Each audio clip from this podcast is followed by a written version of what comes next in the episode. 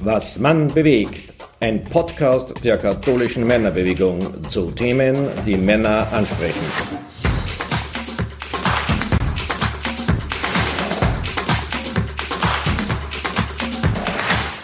Ja, hallo, liebe Zuhörer.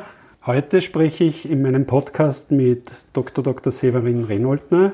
Er ist Professor für Ethik, Moraltheologie und politische Bildung an der Pädagogischen Hochschule der Diözese in Linz. Ein herzliches Grüß Gott, Severin. Ja, grüß Gott. In der heutigen Episode geht es um das Thema Schöpfungszeit. Schöpfungszeit, was ist das genau und warum in dieser Jahreszeit? Die Schöpfungszeit ist eine liturgische Zeit, die für 1. September bis 4. Oktober angesetzt wurde. Das hängt sicher auch damit zusammen, dass das in der großen äh, liturgischen Pause oder Normalphase zwischen Oster- und Weihnachtszeit ist und, und sozusagen da etwas reinpasst. Es hängt aber auch mit Sommer und Ernte und Herbst zusammen, also dass das die traditionelle Erholungsphase der Landwirtschaft oder so im, im, im äh, naturnahen Leben ist. Und man muss auch sagen, die, den Start oder die Initiative dazu äh, verdanken wird der orthodoxen Kirche. Also dort ist das so ausgerufen worden und auch mit dieser Begründung quasi der Jahresökologie des natürlichen Kreislaufes wo wir jetzt ehrlicherweise sagen müssen, das gilt natürlich nur für die nördliche Hemisphäre, aber das ist nun mal so. Also wir wissen mhm. ja, in Brasilien oder in Australien feiert man ja Weihnachten im Hochsommer und das deckt sich nicht ganz mit Tannenbäumen und, und den Symbolen bei uns. Aber diese Schöpfungszeit liegt eben quasi, wenn wir es von uns betrachten, im europäischen Herbst nach der Erntezeit. Und das Ende ist der Tag des heiligen Franziskus. Das ist auch bewusst gewählt, weil der er quasi als der naturverbundenste, naturliebendste Heilige gilt. Was wäre ein typisch männerspezifischer Handlungsansatz in Bezug auf Schöpfungsverantwortung? Ich glaube, dass das sogar sehr stark äh, für das Innenleben von Männern sehr wichtig ist. Denn Männer beziehen wahrscheinlich mehr als Frauen ihre Anerkennung, ihr Gefühl von Selbstwert aus Arbeit, aus Verwirklichung in praktischen Dingen, in Effizienz, im wirtschaftlichen Leben. Das, wir sind mehr als die Frauen. Ich sage das jetzt ohne wissenschaftliche Deckung, es ist aus dem Bauch geschätzt. Mhm. Aber es ist gefühlt und es kann natürlich Frauen geben, die anders sind und Männer. Aber mehrheitlich würde ich doch meinen, sind in unserer Gesellschaft Männer geprägt durch dieses äh, ökonomische, berufsbezogene Denken. Das drückt sich zum Beispiel darin aus, dass Männer häufiger als Frauen die Frage, was oder wer bist du mit dem Beruf beantworten. Ich, ich bin Tischler, ich bin Abteilungsleiter in einer Firma, ich bin, was weiß ich, äh, der, der Geschäftsträger für diesen und diesen Zweig. Dieses Ich bin stimmt ja nie ganz, weil wir sind ja mehr als das. Wir sind ja, was weiß ich, auch Familienväter oder, oder Fußballfans oder Musikliebhaber. Aber da sieht, da sieht man eben, dass uns als erste Definition gegenüber anderen, uns selbst darzustellen, äh, das einfällt. Das macht gewissermaßen unseren Status aus. Das kann man auch kritisch sehen, aber äh, ganz weg bringt man es nicht. Und deshalb, äh, glaube ich, ist ja gerade auch die heutige Geschlechterdiskussion hat ja häufig dieses ungute Gefälle, dass sozusagen den Männern gern das moralisch-psychologisch Negative zugeschoben wird. Ja, die Männer stehen dann für Brutalität und Rücksichtslosigkeit, während Frauen für Einfühlsamkeit und, und, und Nächstenliebe stehen. Das stimmt ja überhaupt nicht so. Männer können ja außerordentlich liebevoll sein und Frauen können auch brutal sein.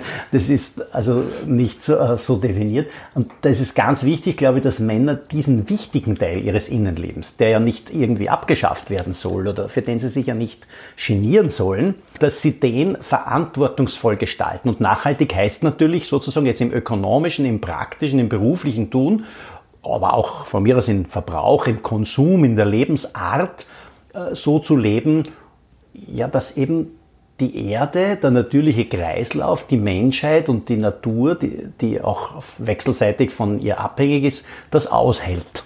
Das mhm. verstehen wir unter nachhaltig, nicht? regenerierungsfähig. Also nachhaltig heißt nicht, du darfst nichts verbrauchen, aber nachhaltig heißt schon, du sollst so verbrauchen, dass es sich wiederherstellen kann, mhm. dass zum Beispiel nachwachsen kann und so weiter. Das ist ja ein gutes Stichwort, Nachhaltigkeit. Die KMB veranstaltet eine Nachhaltigkeitsgala unter dem Titel Weltgestalten.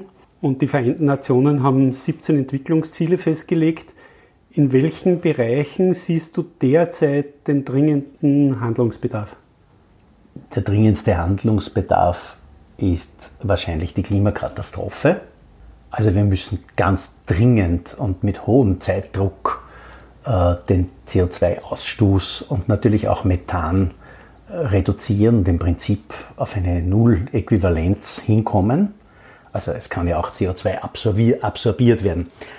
Das ist das Dringendste, aber ich sage gleich dazu, es ist nicht das Einzige. Also äh, die, die Ökologie ist vielfältiger und jetzt in den kirchlichen Botschaften zur Nachhaltigkeit geht es ja immer darum, die CO2-Bilanz oder die Sanierung von Ökologie, das Lernen von Nachhaltigkeit muss immer verbunden sein damit, dass die Menschen überleben können. Und deshalb äh, muss das mit der sozialen Frage äh, kombiniert werden. Wie kann man trotzdem zum Beispiel in den austrocknenden Regionen Afrikas äh, nachhaltig leben? Das hat ja zum Beispiel zu tun mit Fluchtbewegungen, die wir erleben. Es ist ja kein Zufall, dass so viele Menschen von wo weg wollen, wie, äh, wo man nicht mehr leben kann. Und das kann man auch keinem vorwerfen. Wir würden das ja auch tun, wenn, wenn unser Lebensraum einfach nicht mehr belebbar ist. Das heißt also, die, die Nachhaltigkeitsfrage, die Ökologiefragen, jetzt habe ich es einmal beim Klima aufgehängt und beim CO2, aber wie gesagt, es gibt auch andere, Stichwort Plastikproblematik und so weiter. Das ist nicht die einzige Ökologiefrage, aber die müssen so angegangen werden, dass sie eben sozialverträglich sind, dass sie den anderen zumutbar sind. Wir sind Mitmenschen, die anderen müssen auch leben können. Welche Lehren können wir Menschen jetzt aus der Erfahrung der Corona-Pandemie ziehen? also in Bezug auf, auf Schöpfungsverantwortung, eben wenn wir zum Beispiel an diese Klimakrise denken? Eine sehr positive Lehre aus Corona ist für mich die Fähigkeit der Menschen, wenn sie begreifen, dass etwas äh, schwierig, bedrohlich ist, dass man etwas ändern muss, dass sie dann in sehr großer Zahl, ich sage jetzt mal 99 Prozent, äh, solidarisch zusammenarbeiten können. Der aller, allergrößte Teil der österreichischen Bevölkerung äh, hat sich zunächst einmal an die Vorgaben gehalten, an die Spielregeln, die notwendig sind, und nicht, um nicht unnötig viele Menschen anzustecken. Und nur dadurch ist es gelungen, von einem exponentiellen Wachstum im März auf eine fast äh, äh bedeutungslose, sehr, sehr überschaubare äh, Situation im Juni zu kommen. Jetzt leider im Herbst erleben wir da einen Gegentrend.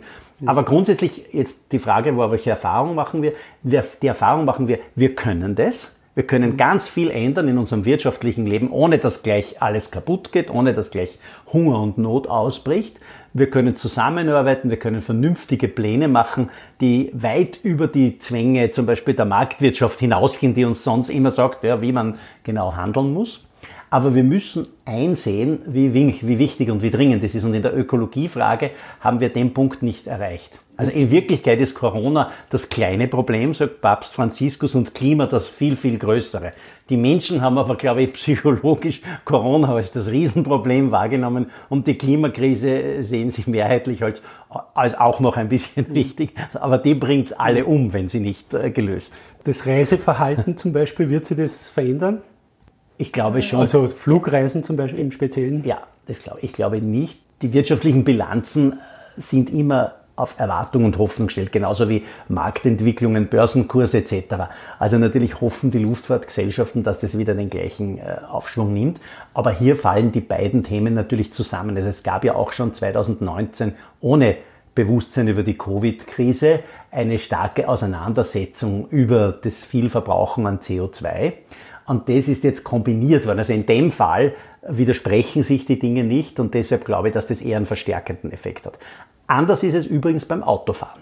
Weil beim Autofahren gibt es ja auch ein Bewusstsein, dass CO2 schlecht ist, aber Covid-19 hat eher zum Gegenteil geführt, weil man im öffentlichen Verkehr ein höheres Infektionsrisiko sieht. Das heißt, die Isolation im Auto ist ein zusätzlicher Sicherheitsfaktor. Das ist eher störend. Also da, da, mhm. da würde ich mir jetzt von Covid nicht den positiven Anschub erhoffen, beim Fliegen schon. Aber man muss natürlich, es geht ja nicht nur darum, was bewirkt Covid, sondern man muss daraus lernen, dass wir das natürlich nicht nur beim Fliegen, sondern auch bei anderen umweltschädlichen Verhaltensweisen tun müssen. Vernünftig nachdenken, begreifen, wo die Problematik liegt und dann ein anderes Handeln finden, das, und, und die Erfahrung machen, wir gehen wirtschaftlich nicht kaputt. Natürlich sind auch viele Arbeitsplätze davon abhängig. Auf eurer Website steht ja, dass ihr euch auch mit politischen Systemen kritisch auseinandersetzt. Wie hängen aus deiner Sicht bestimmte politische Systeme bezüglich Umgang mit der Schöpfungsverantwortung zusammen?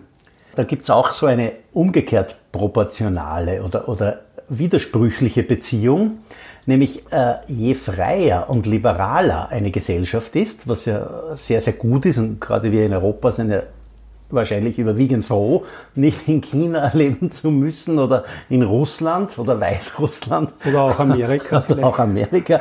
Und, aber je liberaler und freier eine Gesellschaft ist, umso leichter ist es natürlich auch möglich, individuelle Bedürfnisse im Verbrauch äh, einfach äh, ins Unbegrenzte und Unnütze auszudehnen. Und wir müssen halt lernen, auch die Freiheit so zu gebrauchen, dass sie nützlich ist. Das müssen wir in anderen Lebensbereichen auch nicht. Wir hätten theoretisch heutzutage, anders als in früheren Jahrhunderten, eine sexuelle Freiheit, wie sie es noch nie gegeben hat. Wir müssen auch erkennen, dass Sexualität nicht unbegrenzt überall ausgelebt werden kann, nur weil die Freiheit da ist, sondern dass man gerade in der Freiheit Verantwortung lernen muss, wie man damit umgeht. Erst dann wird die Freiheit positiv belebt, sonst kann sie zerstörerisch sein. Und das gleiche, diese gleiche Lernerfahrung machen wir eben in der Marktwirtschaft, wo wir eben auch geneigt sein könnten, jetzt einen sinnlosen und hemmungslosen Konsum zu machen. Denken wir nur an die ganze Vergnügungs- und Unterhaltungsindustrie, wo auch zum Teil ein hoher Energieverbrauch äh, gemacht wird, der nicht sein müsste mhm. oder den man ergänzen, ersetzen könnte durch andere Vorhaben. Du, du, sitzt ja quasi auch an einer Schnittstelle, wo Religionslehrer, zukünftige Religionslehrerinnen ausgebildet werden. Ja. Und während ja auch im Speziellen sozusagen noch einmal auf diese Thematik, wird da noch einmal darauf eingegangen. Ja, ja, mit dem müssen die sich auseinandersetzen natürlich. Also der Umgang mit unserer Freiheit, also um jetzt nochmal auf die Frage nach dem politischen System äh, zurückzukommen, muss so gestaltet werden, dass wir diese Freiheit sinnvoll, positiv, konstruktiv auf die Mitmenschen hin, auf gutes Zusammenleben und das heißt heute eben auch Nachhaltigkeit. Ja, vor, vor 50 Jahren hat man über das weniger nachdenken müssen oder können, aber heute wissen wir das, dass man sich so orientiert, dass man einen solchen Gebrauch von der Freiheit macht, der eben auch die anderen leben lässt. Jetzt komme ich eh schon zu meiner eigentlich letzten Frage. Also ich frage dich jetzt als Theologe, was sind theologische Begründungen, warum sich Christen für Schöpfungsverantwortung einsetzen sollen oder müssen? Die Nächstenliebe als oberstes Gebot in der christlichen Ethik äh, ist ja nicht nur eine Anweisung jetzt an den direkt gegenüber sitzenden Menschen. Also du sollst natürlich, so wie der barmherzige Samariter, dich immer dem dir gegenüberliegenden äh, zuwenden, das, das ist schon richtig, aber das ist doch nicht alles. Es ist eine universale Liebe, die eigentlich vom Gebot der Gottesliebe abgeleitet wird, also in gewissermaßen an alle Ebenbilder Gottes, das heißt alle Menschen auf der Welt gerichtet ist. Wie kann man alle Menschen auf der Welt lieben? Das geht natürlich nicht irgendwie äh, wie, wie Umarmung oder freundlich sein, mhm. sondern alle Menschen lieben heißt strukturell so zu handeln, so zu leben, wie es in einer positiven Weise mit allen zusammen möglich wäre. Oder ethisch ja. ausgedrückt, ich gönne allen anderen das, was ich auch selbst zu einem guten Leben in Freiheit nötig habe. Und das heißt, dass ich dieses gute Leben auch insoweit einschränke, dass es mit allen zusammen in einer solidarischen Weise gleich gut bestehen kann. Und wenn ich so handle, dann handle ich liebevoll im Hinblick auf die Gesamtmenschheit. Und das muss heute natürlich eine starke ökologische Dimension haben, weil das ja ruinös ist für die Menschheit. Wenn ich jetzt sage, die Menschheit ist ja nicht nur die aus sieben Milliarden bestehende heutige Menschheit, sondern es ist ja auch das künftige Potenzial an Menschen, die wir noch gar nicht kennen. Die gehören ja genauso zur Menschheit, die sind genauso Gottes Ebenbilder und, und mhm. gehören also zur universalen Nächstenliebe dazu. Danke, sehr spannend sehr mhm. spannende Antworten. Bei der letzten Frage haben halt äh, im Hintergrund gerade Arbeiter Bohrungen vorgenommen, aber es sollte nichts dem abtun, dass das wirklich spannende Antworten mhm. waren. Ich sage jedenfalls Danke, Severin. Wenn euch dieses Interview mit Dr. Severin Renold nur gefallen hat, dann hört wieder in unsere nächste Podcast-Folge hinein und ich freue mich auf ein Wiederhören und wünsche euch alles Gute. Euer Klaus Mastalier.